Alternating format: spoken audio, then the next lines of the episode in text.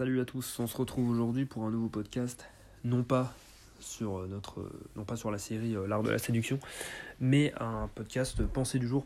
Euh, donc tout simplement voilà, le principe vous connaissez, c'est une pensée que j'évoque, un sujet que j'évoque voilà en lien avec ma réflexion du jour et qui vous amène à vous faire réfléchir sur un sujet auquel vous n'aviez pas forcément pensé ou sur lequel vous aviez un autre avis.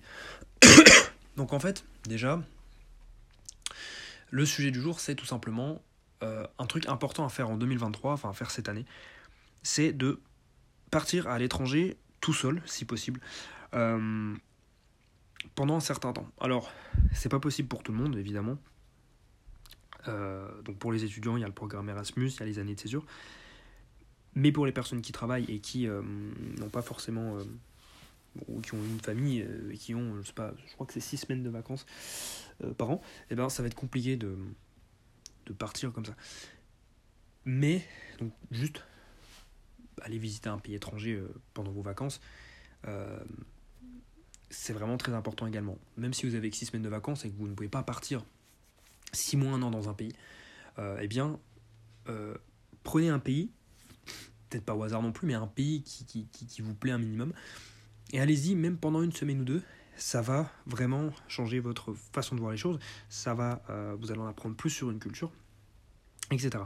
Mais pour les personnes du coup qui peuvent partir sur le long terme, 6 mois, 1 an, euh, pour partir à l'étranger en paire par exemple, donc travailler euh, en paire c'est tout simplement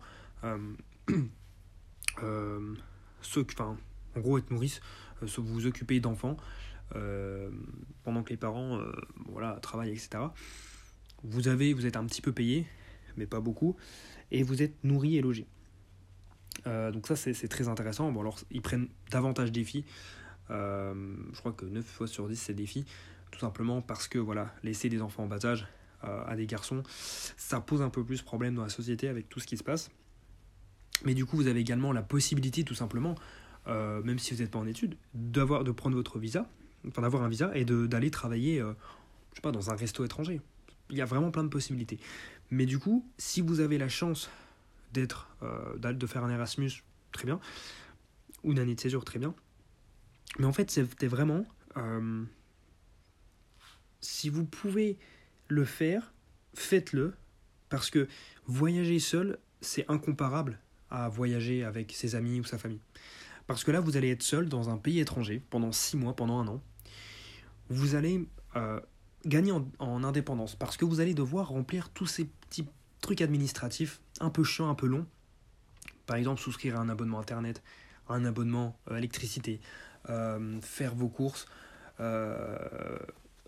et puis comprendre le système étranger, refaire peut-être votre passeport, toutes ces choses-là. Et hum, chercher un appartement. Et ça, c'est vraiment. Et vous allez devoir, en fait, vous allez être dans un, dans un environnement où vous allez être constamment en dehors de votre zone de confort. Vous n'aurez pas de zone de confort comme ici en France, enfin, là où vous vivez, où vous, euh, finalement, vous pouvez faire le choix de ne pas sortir de votre zone de confort.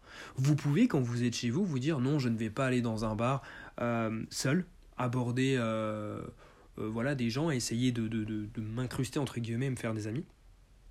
Je ne vais pas essayer ce nouveau sport qui me fait tant peur, euh, je sais pas, le MMA. là, vous allez dans un pays où vous n'avez pas de zone de confort. Alors à la limite, vous avez votre appartement, mais c'est même pas tant votre zone de confort. Parce que, même si ça va le devenir au fur et à mesure, mais c'est vous êtes dans le pays étranger et vous devez de toute façon sortir, faire vos courses, etc.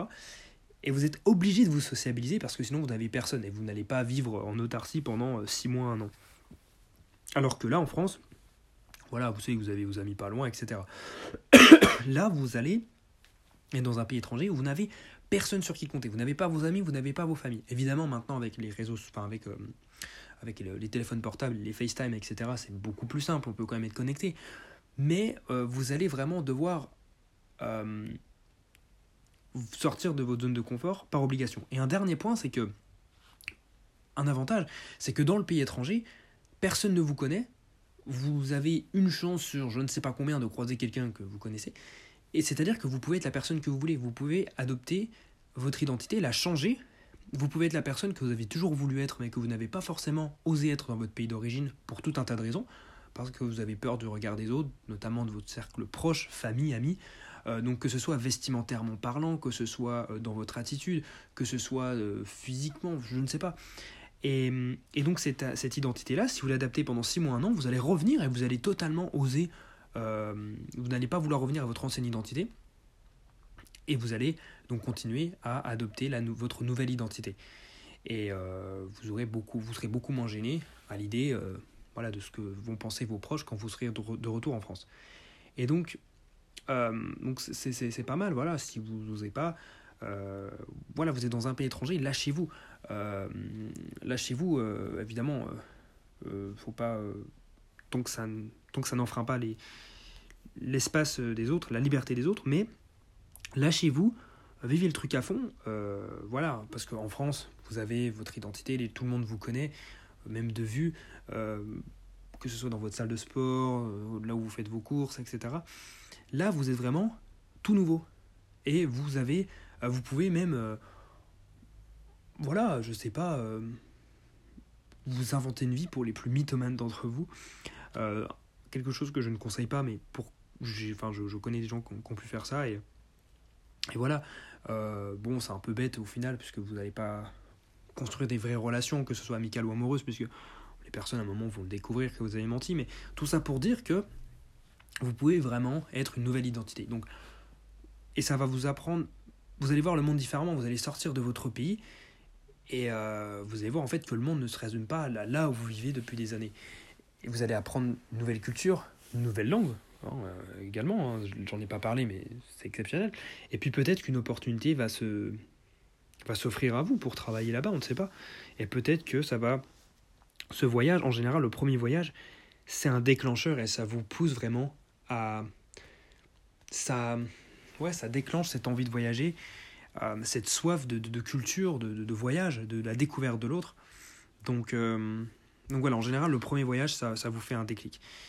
Et euh, ouais, voilà, c'est à peu près tout ce que je voulais dire. Donc n'hésitez pas, si vous pouvez, financièrement cette année à partir. Et pour ceux qui sont étudiants, n'hésitez pas si vous avez un programme Erasmus ou même prendre une année de césure, allez-y, foncez, vous posez même pas de questions. Ça peut faire peur au début, oui, voilà, vos proches vont vous manquer à un moment donné, oui, mais c'est une expérience exceptionnelle et qui ne se représentera probablement jamais. Donc, voilà, il ne faut pas avoir de, regrets, vous le savez. Donc, foncez. Voilà, c'est tout ce que je voulais vous dire. Voilà, méditez là-dessus. Moi, je vous laisse. Je vous souhaite une bonne soirée. Je vous dis à plus. Salut.